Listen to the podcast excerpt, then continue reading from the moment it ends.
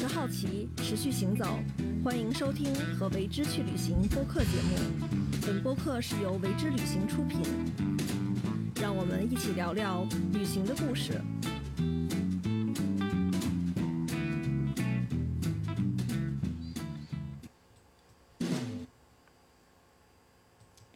大家好，又到了和为之去旅行播客节目，我是主持人宗轩。那像往常一样，我们还是在位于北京望京九霄起呃九霄电台有待咖啡的直播现场，为大家做这期和为之去旅行播客节目。那今天呢，坐到我身边的是一位啊因旅行而改变人生的一个女生，叫做卢明一。明一你好。你好，嗯，对，今天明一呢要来，其实他是有很多故事的。然后我们的这个主题叫做“用艺术为地球发声”。那其实还是要先请明一来聊聊自己，啊，怎么会有这样一个从用艺术为地球发声的想法？先介绍一下你自己，好吧？嗯，好的，大家好，我是明一，呃，特别开心今天能够来到这里跟大家来分享我们的故事。嗯，刚刚提到就是我其实呃有过一次旅行，长时间旅行的经验，就是在一九年的时候有过一年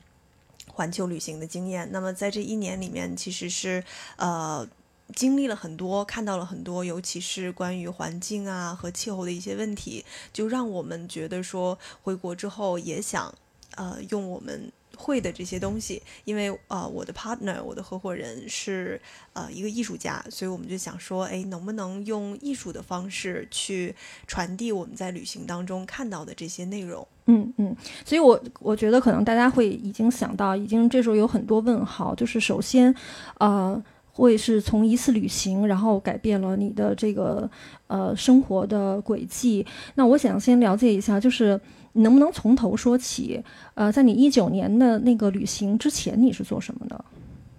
嗯，我其实从啊毕了业就加入了一家民营企业，然后主要是做跟农业、跟消费相关的内容，然后包括做一些海外业务，其实就是很商务的一些方向。嗯，其实我就这么想来，就是跟你现在做的事情差异别会非常大。对对对，是完全不一样的两个领域。对，所以它的那个转折点就是一次旅行。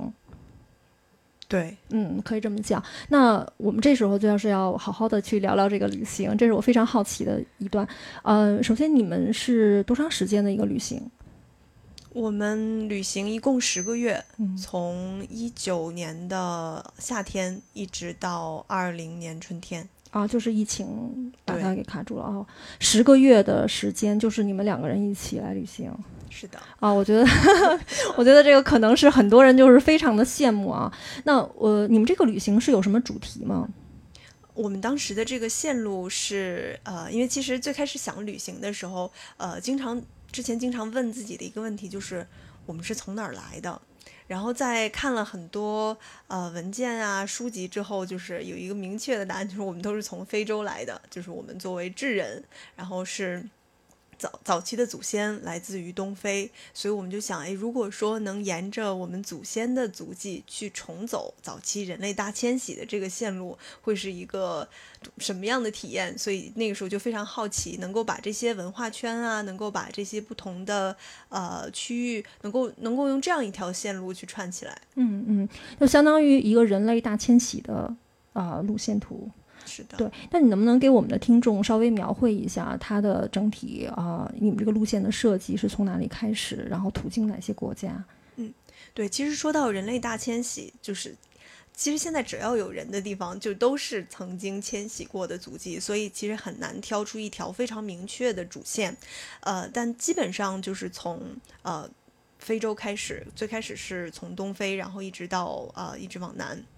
然后之后再呃，就是走出非洲的那条线路，其实就是从非洲从北非到中东，呃，然后后来又分开两股，一边到了欧洲，一边到了亚洲这边，然后从亚洲又到了北美，之后到南美，这是整个人类大迁徙的路线，这也是我们最开始规划的一个路线图。但我们其实走到了印度，就因为疫情的原因就停止了。嗯嗯，那这个其实。听起来已经是从东非出来，然后一直走到印度，这个已经，呃，可能是在于很多人看来都已经是很波澜壮阔的一次旅行了。对我，我我想知道，就是你们首先是用一种什么样的方式，这些国家，然后走了十个月呢？我们主要就是跟。每到一个地方，我们都找一些我们感兴趣的社群或者社区，跟当地人生活在一块儿，然后尽可能用这种就是叫打工换宿的方式。就比如说，我帮他们，呃，我在呃中东的时候去帮当地的游牧民族建一个网站，然后他们给我们提供食宿。在非洲的时候，会有一些支教啊，呃，或者说建筑学校啊。在欧洲，我们在马场去做这种帮工，就是我我是希望能够通过跟当地人一起工作的方式，去更好的了解他们，然后跟他们一块儿生活。然后这一路上，我们几乎没有坐飞机，就是除了在完全这个呃我们没有办法陆路或者说水路到达的地方才会坐飞机，其他都是采用公共交通的形式，就主要就是大巴车。我们可能有这个。几十个小时、上百个小时都是在交通工具上面。对，嗯，我我总会觉得，就是当呃一个旅行它的时间足够长的时候，然后人会在旅途中发生了很多变化。就是说，嗯，它不一定是外在的变化，就是说，他可能他的内心的啊。就我我总是说，这个内心是一种内心结构，就是他的心理结构会发生了变化。你觉得你在这样的一个十个月的旅行中有这种感受吗？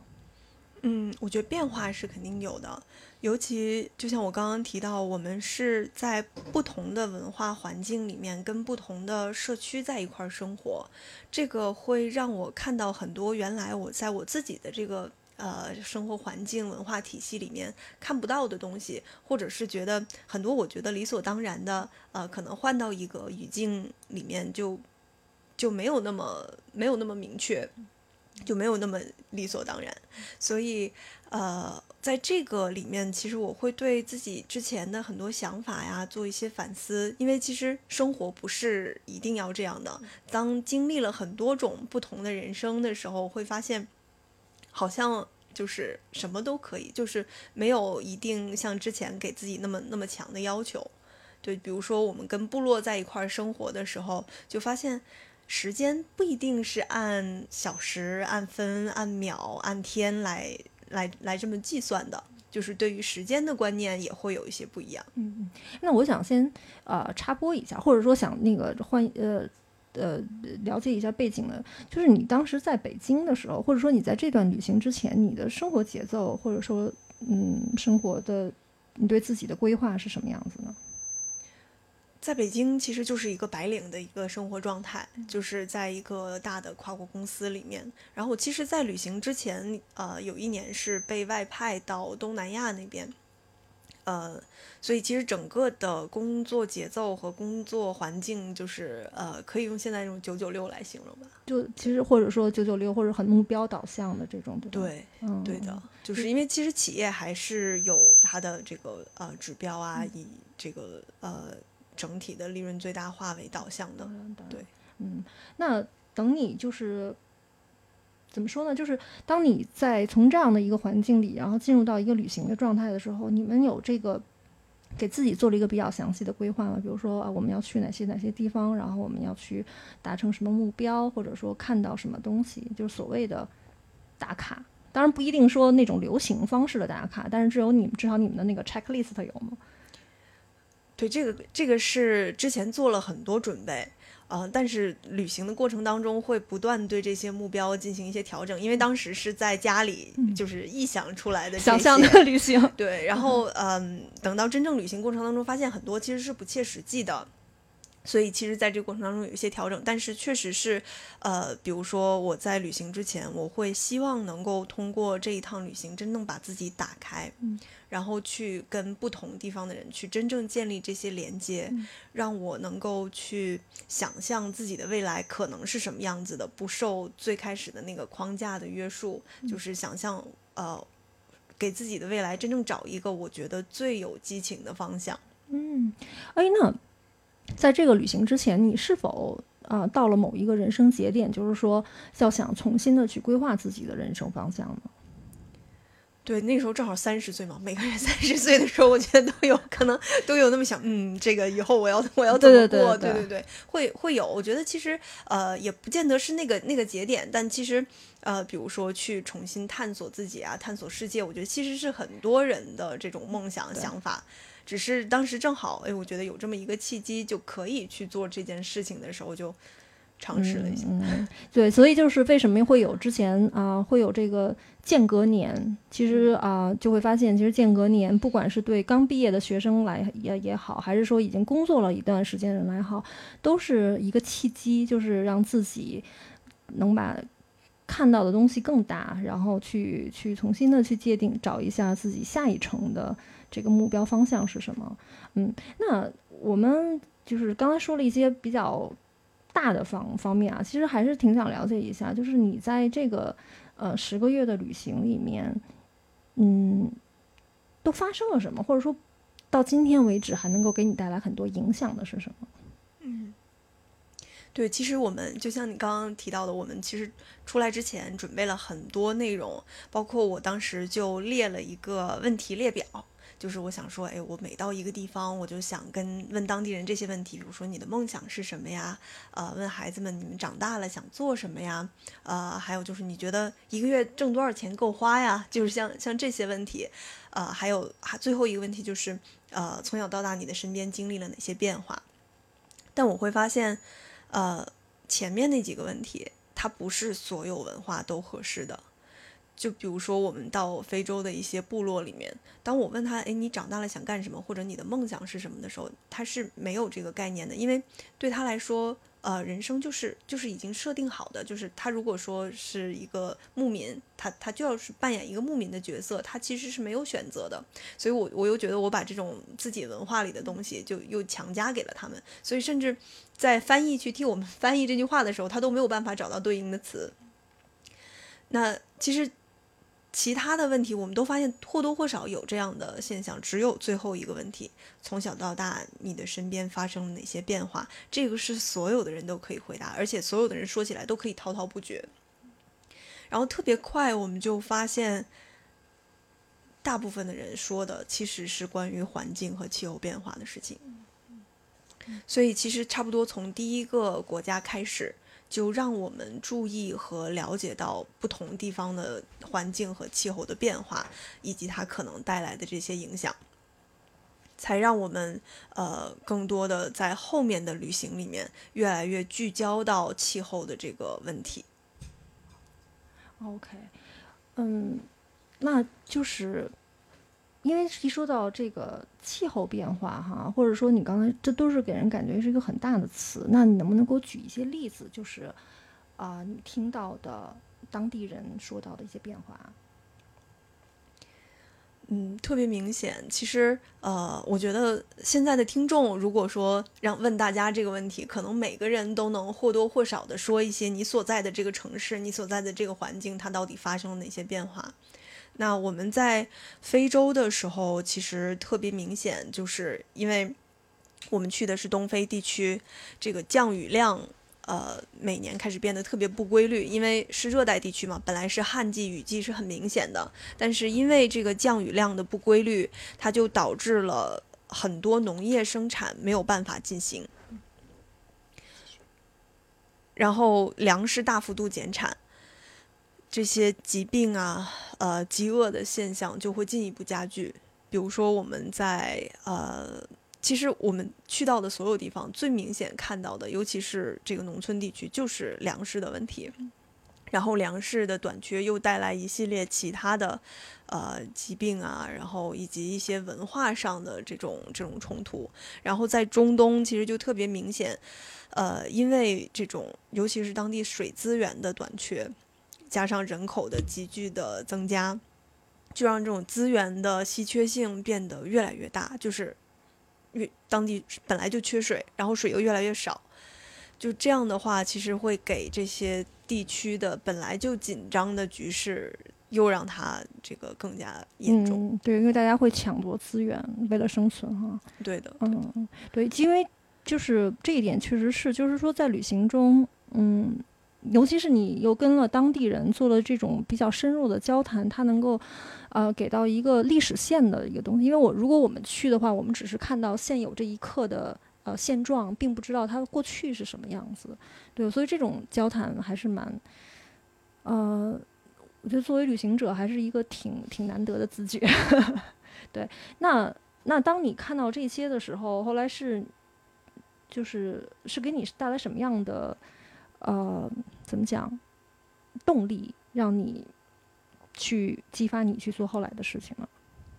对，我觉得这个可能是有一个心理的转变的一个过程。最开始是就是只是单纯的哦，觉得这儿的影响好像有点严重。比如说，我第我们第一站是埃塞俄比亚。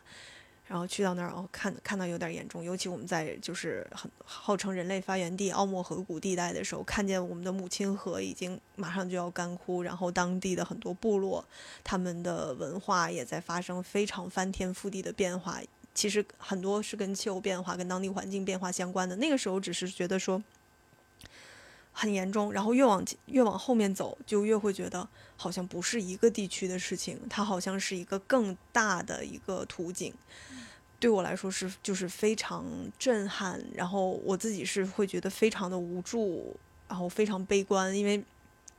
呃长时间的就关注这个问题，然后跟这些所谓的可能现在讲叫受害者在在一起的时候，是那种无力感是特别明显的。然后我们慢慢再往前走，然后再继续跟当地人去做更深入的沟通的时候，会发现，呃，不管是在任何一个社群里面，或者说在任何一个国家里面，它都有很多应对这个气候变化，呃，普通人的这种非常有力量的尝试。然后也是这些尝试给了我们一些启发和力量，想说，哎，回来之后我们能用我们自己会的东西做一点什么？嗯嗯，哦，但是我就是。刚刚听你那个讲述，我的心情其实也是呃，从从一个进入到一个悲观，然后又感觉到力量。那你能不能给我分享一下，就是这两段，就是首先对你啊冲击最大的是什么样的场景？嗯，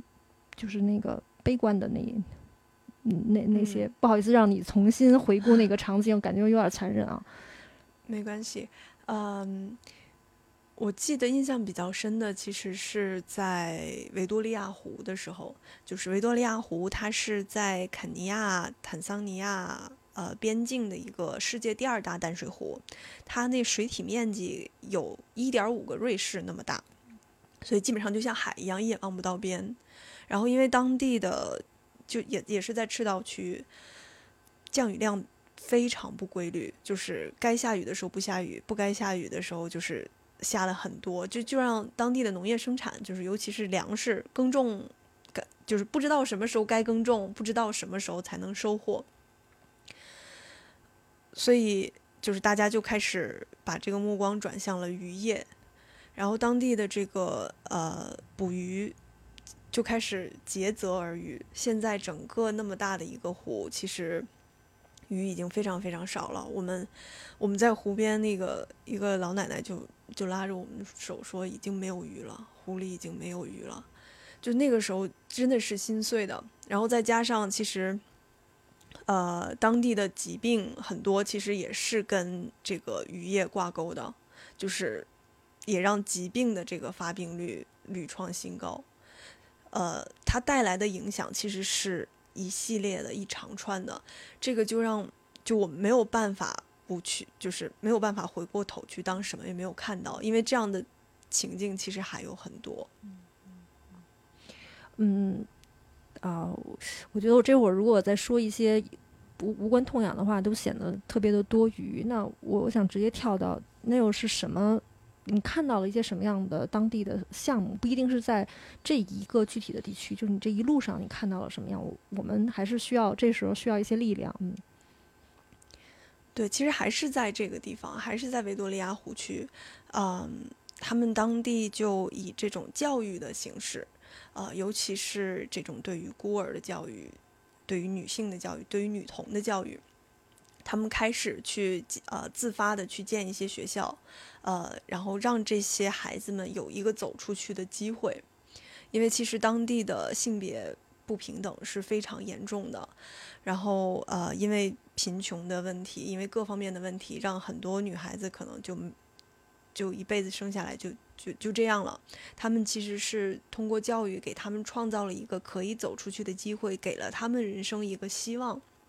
然后也是通过教育让他们了解，让当地人了解我们跟生态之间的关系是什么，我们怎么能够在现有的状态下更去平衡我们这个整个生态的发展和解决我们自身的温饱问题。其实是通过教育的形式。那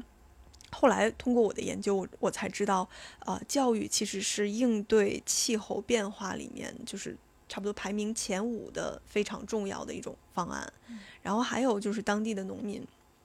呃，可能这个是在坦桑尼亚的一个我们我们住在他的家里，他就有一个农场，他就用自己家的牛开始用牛的排泄物做沼气，然后这样就是既能呃节约能源，然后又能减少碳排放。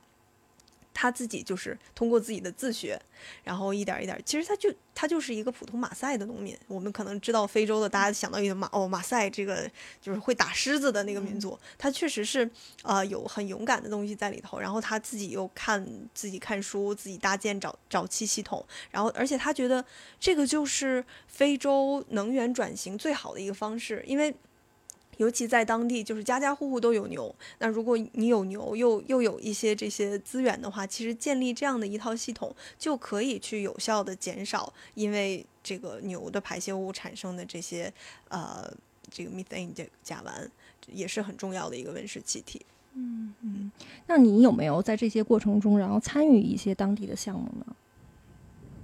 我们其实有接触过一些，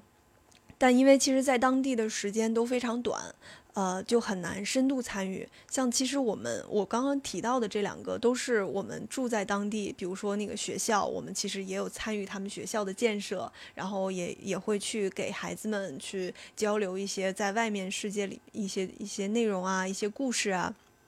呃，然后在这个呃这个坦桑尼亚的这个农民家里，他叫呃 Godwin。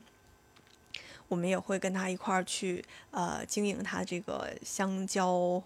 农场就不能叫经营了，就是帮他去打理香蕉农场，然后怎么用这个沼气转化的一些肥料去再再做一些耕种。嗯，其实是有一些这这些尝试，但我觉得更多我们是在以一个学习的心态去了解。嗯，那你们大概是在那个地方待了多久呢？嗯，我们在维多利亚湖区待了三个星期。嗯，在那个农场待了。一个多星期啊，嗯，所以其实这么看起来的话，其实你们会把自己的这个旅行的节奏真的就是放得很慢，给自己完全进入到当地的这样的一个时间。是的，是的，我觉得其实现在想想，有些可能还可以更慢一点，对，呃，但至少我觉得留出足够的时间，真的跟当地建立起这种联系，其实它它很难走马观花的时候，你是做不到的。嗯嗯。那就是这么一程一程下来，嗯，就是当你走到后半程的时候，你自己在呃内心里面，你有没有已经开始对旅程结束之后要做什么有一个清晰的概念了呢？我其实我觉得我走到中东的时候，呃，我就非常明确自己以后要跟做跟气候相关的事情。嗯，对，因为确实我觉得这个。这趟旅行对我的影响是是深入骨髓的，就是我看到的，我所经历到的这些内容，是我没有办法再回过头去当成没看见，或者做做一些别的东西。我觉得气候和，因为其实气候这个议题特别大，但我可能我会觉得说跟做生态、跟自然保护相关的这些事情，是我接下来想要去用我的余生去做的一个一个内容。嗯，嗯，我我觉得这个时候我们可以啊，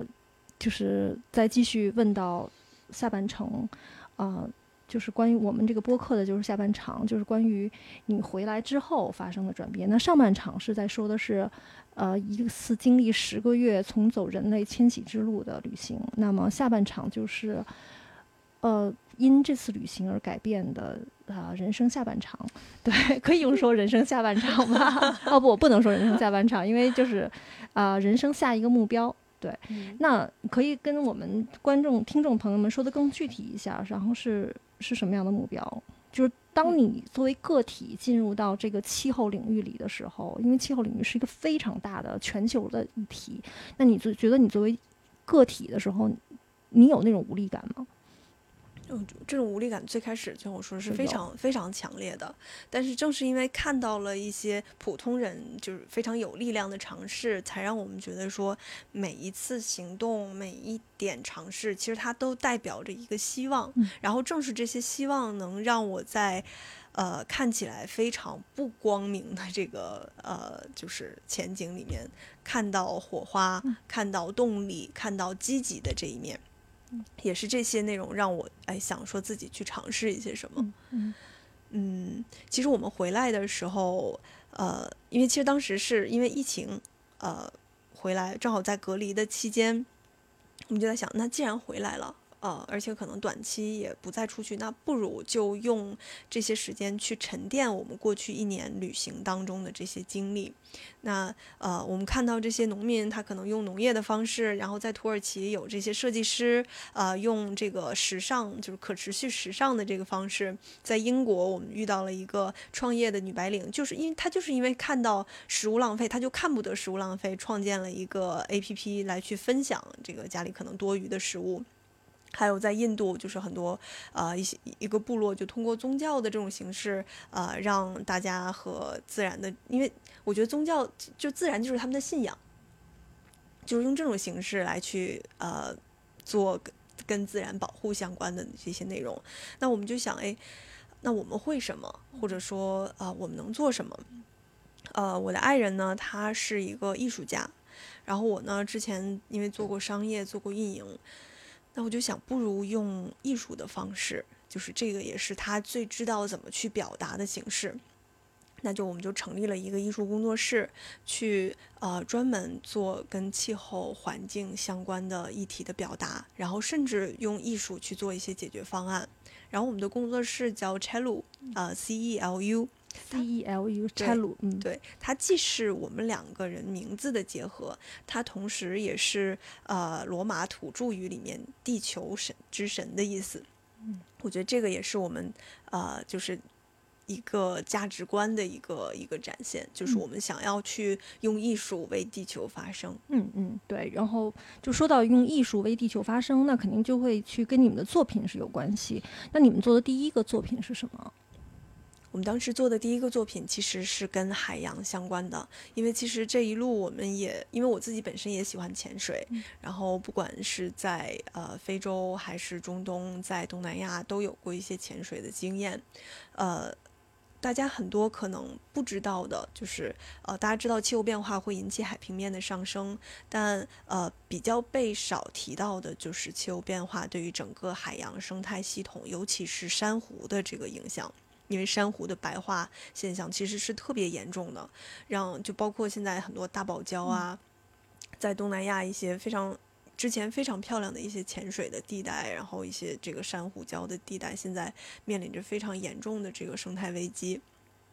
当时正好有一个机会，就是让我们可以结合一些科技去做一个这样的作品。那我们第一个作品，我们把它叫银湖，其实就是呃银色的那个珊瑚的缩写。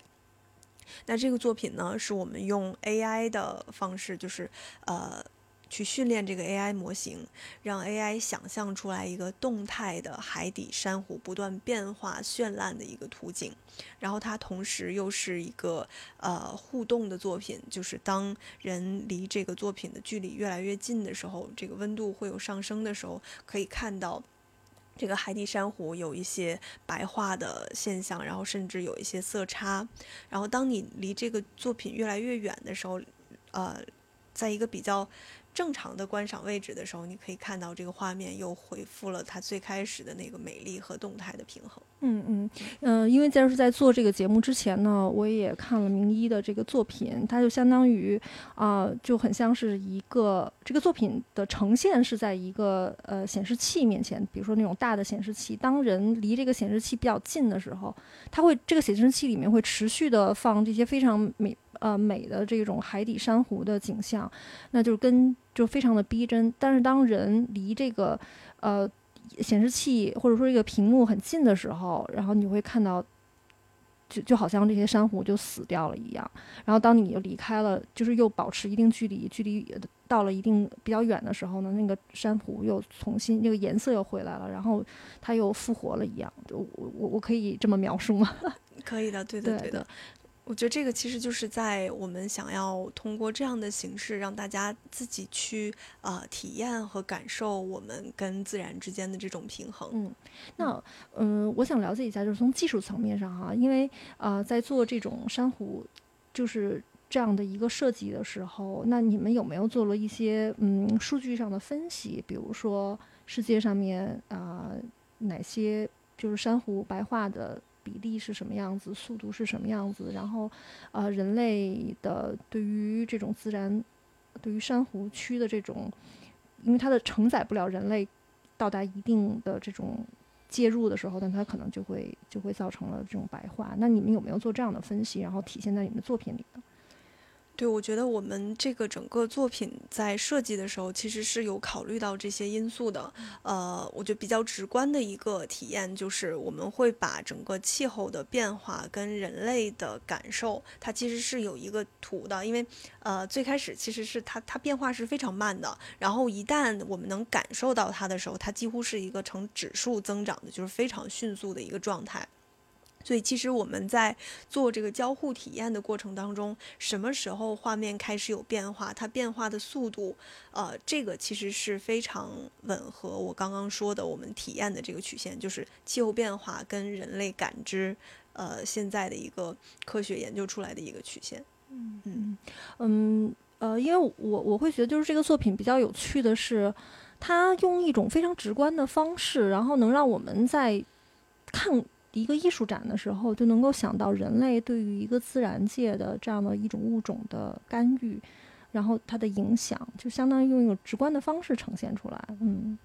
对，其实我们也是希望能够通过艺术的方式，让气候这个议题出圈儿。因为其实我之前除了在这个我们我们的工作室里面，我还在一个气候的 NGO 里面去呃想了解。在国内，大家都在做一些什么事情？会发现，在气候圈里面，呃，这个声音很难出圈儿。那气候圈儿其实跟艺术圈儿是完全两个不一样的这个圈子，所以我们希望能够通过这样一种形式，让气候这个议题，或者说呃小一点，让海洋保护的这个这个概念和我们和自然之间的这个关系的这种概念和思考，深入到更多的普通大众的这个群体里面。嗯嗯嗯，你这就刚才说到这个珊瑚的时候，我也想到我看过的一个呃介绍，就是关于嗯珊瑚，因为我们知道有很多，尤其是在南太平洋啊，有很多小岛国家，然后呃它的面积都不大，然后它就是那种小的岛国。那其实珊瑚对他们来讲是一种呃生存的呃一个必然就是必须的环境，因为这些珊瑚它会减弱很多海浪，就是这个对于陆地的冲击，或者说对于岛屿的冲击，能够保护当地人的嗯生命，甚至于是可以说是生命。那那就是因为我们一想到珊瑚啊，一想到海边啊，都是想到很浪漫的度假。那可能通过这样的一个方式，就可以在我们度假的这种享受当地美景的时候，也会多一些呃自己行为上面的呃关注，就是能够去关系到关心到就是当地的生态环境的问题。嗯，我觉得这个是一个特别有积极作用的 艺术品。对谢谢。那你们之后还有没有在发展其他的艺术作品？嗯，也有。我们其实除了关注海洋的这些问题，其实就是我们在整个旅行的过程当中看到的一些问题，我们在想怎么去把它用呃大众可以接受，然后呃又跟科技结合的这种方式去表我们之后又做了一个作品，后这个可能更多是关于森林保护以及我们对于看待这些。呃，环境问题的一些一些意识的讨论。呃，因为哲学里面有一句话，就是假如一棵树在森林里倒下而没有人听见，它到底有没有发出声音？其实这句话就是在探讨意识和现实之间的这个关系。那我们这个作品呢，就是也是呃跟银湖非常类似，它是一个人工智能生成的一个动态的森林的一个图景。但它不一样的这种交互方式，就是它只有你在关注它、你看它的时候。你才会看到它。当你关注其他地方的时候，它这个画面画面又会暗淡下来。因为其实不管是气候问题，还是很多环境问题，甚至一些社会问题，呃，对于很多人来讲，就是你只有关注到它了，它对你来说才是存在的。但事实上，它可能一直都在那儿。嗯嗯，对，呃，这个作品我也有幸是在做节目之前我也有看到了，嗯，因为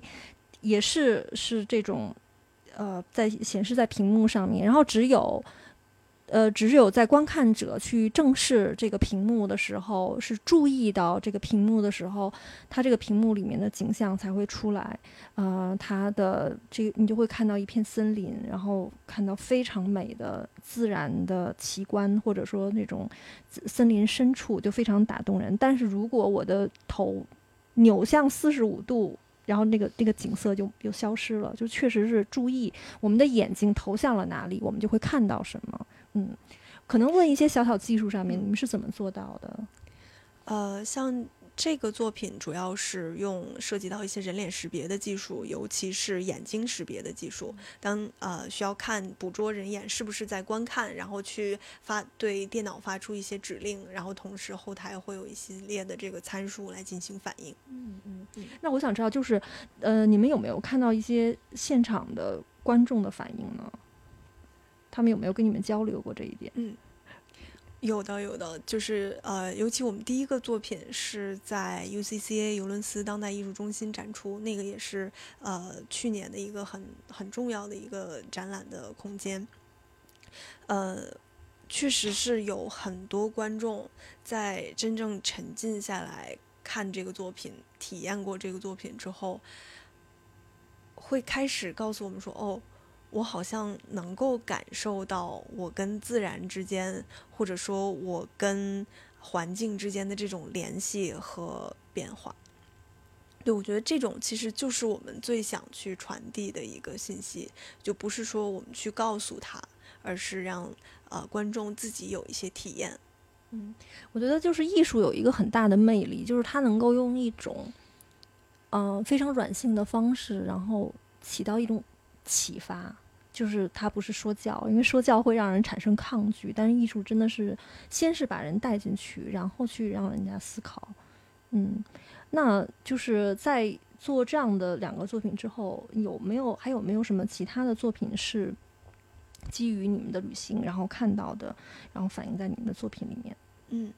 呃，还有一个我们最近正在尝试的，就是一个关于生物多样性的一个作品。其实，呃。我们在这个整个旅途当中，能特别明显的看到，呃，说到生物多样性，好像有一点学术这个词，其实就是自然界的这些物种和数量在特别明显的减少。尤其，呃，就是我们其实相信每个人都有这种体验，好像小的时候蜻蜓特别多，昆虫特别多，但是现在好像都都很难看到了。其实这个就是最直观的一个这个生物多样性的减少。我记得我们在印度的时候去到一个部落，那个部落就是，呃，它在沙漠里，但是只要有他们的地方叫 Bishnoi 啊，只要有 Bishnoi 的地方就是一片绿洲，因为他们是真的把自己当成自然的一部分。比如说，呃，一个正在哺乳期的呃女人，她会。这个如果说一条一只小鹿它失去了母亲，它会把这个小鹿放在自己怀里，去自己母乳喂着喂着这只鹿，然后这只手抱着自己的孩子，就是这是让我非常震惊的，然后也是让我看到人和自然和和谐相处的时候它可能的样子，那个是非常给我震撼。然后回到国内之后，我也在想，哎，在。保护动物，然后在城市里面我们能做些什么？所以我们就看在城市里面呢，我们能看到的最多的动物好像就是鸟类。然后鸟类目前我们研究下来看到的最严重的问题，其实是鸟因为撞击玻璃而死亡的这样一个现象。呃，在北美其实有很多年的研究，比如说在北美、加拿大和美国，可能一年。根据他们的研究结果，一年就会有十亿只鸟死于撞击建筑物的玻璃，因为建筑物反光，或者说它透明，就是要么它反射蓝天白云，鸟儿以为这就是这就是蓝天，这就是它要去的地方；要么是因为这是透明的，它看不到玻璃的存在。那这个在我们国家目前还没有特别深入的研究和数据，我们也在今年去跟一些科学家联系一些组织，去发起整个全国的鸟状调研。那回到我们这个艺术的项目上，我们就在想，那艺术怎么去传递，甚至去解决这样一个问题？那也是通过研究呢，我们就发现说，呃，鸟类其实，尤其是鸣鸟，百分之八十以上的迁徙的这种鸟类，其实它是可以看到紫外线的。那人眼是看不到紫外线，就比如说我们人民币上那个防伪标识，需要一个特定的光，这个光源它才能显现出来。但是如果通过鸟的眼睛，它可能一下就能看到，其实这个这个是已经存在的东西。所以我们就在想，那可不可以把这些呃紫外线反射的涂料去放在现在的玻璃上面？然后这样的话，它既能保证呃玻璃的正常采光，也能让鸟儿看到说，哎，这个是它不应该飞飞过去的地方。我们就在想，哎，那我们可不可以把我们现在家里的玻璃、呃，办公室的玻璃、呃，和一般我们看到的这些玻璃幕墙在建筑外立面的，把它当成是一个画布？我们用这些透明的呃鸟儿可以看到的涂料在上面进行绘画。那白天的时候，鸟儿就知道这个是不会飞过来的。晚上的时候，等我们把这些紫外线的灯打起来。本来也是，呃，让我们可以通过鸟类的眼睛去看城市，去看这个世界，呃，从而去跟鸟类建立一个不同程度的联系。那它本身就是因为它是一个艺术作品，它也有一定的美化的效果，然后呃，也可以让大家感受到这个过程当中的美感和它背后潜在的意义。我们是希望通过这样一个作品，让大家先感兴趣，哎，这是什么东西？哦，它还有防鸟撞，鸟撞是什么？哦，鸟撞是这个问题。哦，那我能不能也做点什么？其实是希望能有这样一个，嗯，大家的行动，大家的意识慢慢出来。啊，我我觉得这个，嗯，我你刚才提到这个数字的时候，我真的是非常的惊讶，我没有想到，就是就是这个我们所所生活的这种都市丛林，然后对于鸟会带来这么大的伤害哈。嗯，那希望。我们的节目或者你能被更多的人听到，然后能被建筑行业的人听到，然后也希望更多的人能够看到你们的作品，就是因为你会提到了用艺术的方式去解决。那其实解决这样的一个大的话题的时候，呃，那在你做的这个过程中，你有没有看到更多的希望，或者说人们的呼应？是的，我是觉得这个问题最开始我们关注的话说，去年其实是还很少有被提及，呃，很少有被研究的一个一个状态。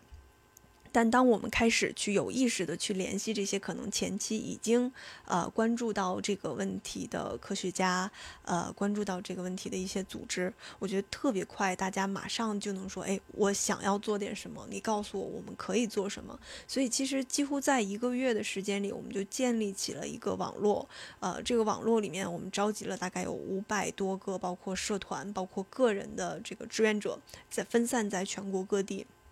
就让大家开始去有意识的针对鸟撞这样一个现象做全国性的调研，因为其实现在我们国家是没有这种系统性的调研的数据的。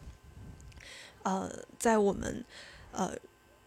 动员了这样一些志愿者，然后还有一些行业的机构协会，因为其实大家不是不关注，是真的因为不知道，因为很少有人会提及这方面的内容，因为再加上没有数据，所以很难。去说哦，这是一个非常严重的问题，尤其是在我们国家，在城市里面是非常严重的问题。那在经过了这样呃春季的调研，因为其实呃鸟撞主要发生在迁徙的鸟类。因为迁徙鸟类对周围环境不熟悉，那像喜鹊啊、麻雀呀，其实因为是留鸟，它对周围环境很熟悉，可能知道哪里有玻璃了。但对迁徙的鸟类来说，其实是非常危险的。我们就在春季的迁徙季的时候做了这样一次全国范围的调研。那最终坚持下来，完整做完调研过程全程的，有一半的志愿者几乎都发现了鸟撞的事件，而且有有些志愿者还发现了不止一次，所以。就让我们有理由相信，这不是一个假命题，这不是一个偶然事件。嗯嗯，其实听你这么说，我还蛮振奋的，就是会觉得，嗯，艺术，呃，它的。社会介入的那部分的责任，哈，就是它不光是呃被我们来欣赏，或者说去点缀我们美好美化我们生活，因为它确实是能在我们的真实社会里面，然后发生出特别积极的作用和号召力。嗯，那其实现在我们的节目的时间也不是很多了，然后我特别想知道，你们应该是最近有一个展，对吧？嗯，对的，那是应该是回呃，是一个什么样的？算是你们过去一年多的这样的一个阶段性呈现吗？算是吧。这个呃，这个展会在九月初在北京，在金融街那边，呃，是我爱人的一个个展，其实也是我们呃整个工作室过去一年多以来的一个成果的展示。我好像一直没有说他的名字，叫 Callum Breaker。OK，呃，是他的一个个展，然后里面其实我们刚刚提到的，呃，银狐雨后，还有刚刚提到鸟状的这个这个呃作品叫 Lighthouse 灯塔。以及一些其他的，我们呃其实还有做一些绘画呀，然后还有一些音乐类的作品，其实都是跟气候和环境相关的。我们其实是希望能够通过艺术去跟大家建立起这种通感，要么是视觉上面的，要么是听觉上面的，然后可能还有一些触觉上面的这些不同的感受，去建立起我们跟大的生态体系，我们跟自然之间的这种联系。嗯嗯嗯。就是觉得又能够用这种非常具有启发性的方式，然后让人们去关注这个看听起来很抽象的话题，是一个特别好的表达方式。嗯，那这个展览会持续多久？这个展览会在九月四号开幕，一直到九月三十号结束。是在北京是吧？在北京。嗯，那那希望我我我我到时候我很肯定会去，特别的好奇。嗯，那我想了解一下，就是当你们做这么。多跟艺术相关的，或者说跟，呃，跟气候变化相关，你们自己的真实生活里面的一些习惯有没有变化？比如说消费啊，或者说一些日常的行为习惯有变化吗？对，我觉得会有的。呃，其实我们在很多时候在做倡导的时候，首先要自己做到，就是呃，比如说我们。我们其实整个在旅行的过程当中，就开始有意识的去尽量减少自己的叫碳足迹也好，或者说叫垃圾的产生量也好。其实我觉得大家都知道。这个低碳生活的方式是什么？那我们可能就尽可能的去多践行一些，包括绿色出行啊。我们现在其实就是就骑一个小的电动摩托，然后其实其实很方便，在北京。然后在饮食上面呢，就是也是尽可能选用当地的蔬菜，然后去呃，当然少点外卖，大家都知道。呃，还有就是，其实我们会少吃牛肉，或者说就是因为其实。呃，我我倒是没有说去一定要鼓励大家一定要不吃或者是怎么样，但确实我们看到的这些数据来讲，有些肉类可能碳排放量比较高，那对于我们来说，我们就减少一些这些肉类的摄入。我们也不是说一定要鼓励大家全都吃素这样。只是说，在现有的这些饮食里面去做一些调整，然后在出行方式上，以及就是在这种日常的这这些习惯里面，然后我之前在一个就在这个气候的 NGO 里面还发起了一个呃。项目叫让传统流行起来。就其实我是觉得，呃，在国内我们是就我们爷爷奶奶那一辈，就是老一辈，他们是非常有这些勤俭节约、可持续的这种生活理念。不是可持续或者说可持续发展，好像它不是一个舶来品，它其实就是深植在我们日常生活里面的。所以现在我再回过头去看啊，我姥姥姥爷的那种生活方式，他们是怎么节水的，怎么节电的。然后怎么去呃就是减少食物浪费等等，在一些日常生活方面。我能看到很多特别闪光的东西。原来我觉得啊，那可能就是啊太节省了。但现在其实开始关注环境、关注气候的时候，我会发现其实这些都是我们的宝藏。然后我们开始问大家，你们家里有哪些可持续传统？好像大家都能说出来很多。这个其实就变成了是我们我们要继承家里的哪些，然后呃，我们可能哪些确实是过时了的，可以不需要的，哪些我们真的是可以再传给下一代的。所以现在我们也在就是践行这样。一个 传统的，对对对，嗯，可能不一样的是，就是当时，呃，以前老辈这么做，那是因为物质条件比较呃匮乏的时候，他们不得不那么做。然后可能就是后来人们的这个想法是啊，那既然我物质条件没有那么匮乏了，我可以让自己。呃，就可以不需要那一套了。但是呢，现在又有一个新的命题，就是说，哎，那我们为了，呃，减少这种对资源的呃破坏，或者说这种过度消费的话，那那重回父就是祖辈的那种生活方式，它可能行为上是差不多的，但是他的出发点可能就是不一样的，对吧？而且我觉得就是比如说像呃一些。嗯，快时尚，对他可能会就因为像什么服装行业啊什么，就是对对于呃环境的影响也是蛮大的。那那这些也都是被近期然后讨论的很多的话题。那可能。我们虽说不想让自己过成一种类似于清教徒一样的生活，但是肯定还是说希望就是大家能够在自己的日常的生活里面就能够做到，哎，那对这个地球母亲很好，然后也同时让自己活得很健康。因为现在从技术的层面上面，嗯，技术也都在发展，有很多更好的技术，然后它已经融入了这种可持续性的，它能够在保证舒适度、便捷性的前提下，然后还能够对这个，呃，这个就是环境。的这种影响是能够降到最低，我觉得就是一个，还是这么看来，还是一种有一种需要保持一种乐观心态哈。对对对，而且我们能特别明显的感觉，就是过去一年多，尤其是国家的碳中和的政策出来之后，是有特别多的这种行动和对于这样行动的一些关注，呃。对于我们来讲，这是一个非常积极的事情，就是因为它是从整个大的一个环境、大的层面开始有这种可能根本性的改变，所以这个是让我们非常非常振奋的。嗯，对对，就是这样的话，就是不管是从大的层面也好，还是从我们极其微小的个人也好，我觉得这个都是一个呃双向性的。对吧？嗯嗯嗯，其实就感觉可能听起来好像我们变成一个非常正，就是非常严肃的一个话题。其实说来说去呢，还是希望就是不管我们是在远途旅行的时候，然后还是我们在自己的生活，呃，眼下的生活的时候，都是多一点对我们周围的环境的重视。嗯，而且其实最终受益的也是我们自己。嗯，对的，对的，对，那就是可能到了一个就是节目最后，那刚才是你问我的一个问题，就是如果疫情之后你最想去哪？那现在我也想来问你，嗯，有没有想去的目的地？嗯，想去的目的地，我其实还是想有机会能够把我这一趟就是人类大迁徙的这个路线去继续走下去，嗯，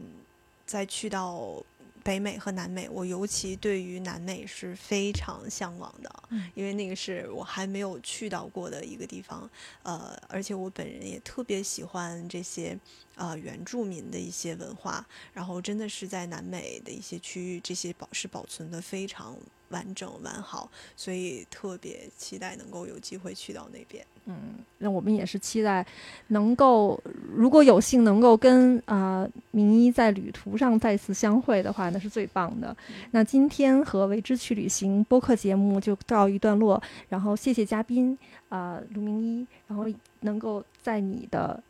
九月四号，我希望能够在你的呃你们的呃艺术展上面相见。嗯，那也谢谢听众，也谢谢听众朋友们。那我们下期再见。谢谢，再见。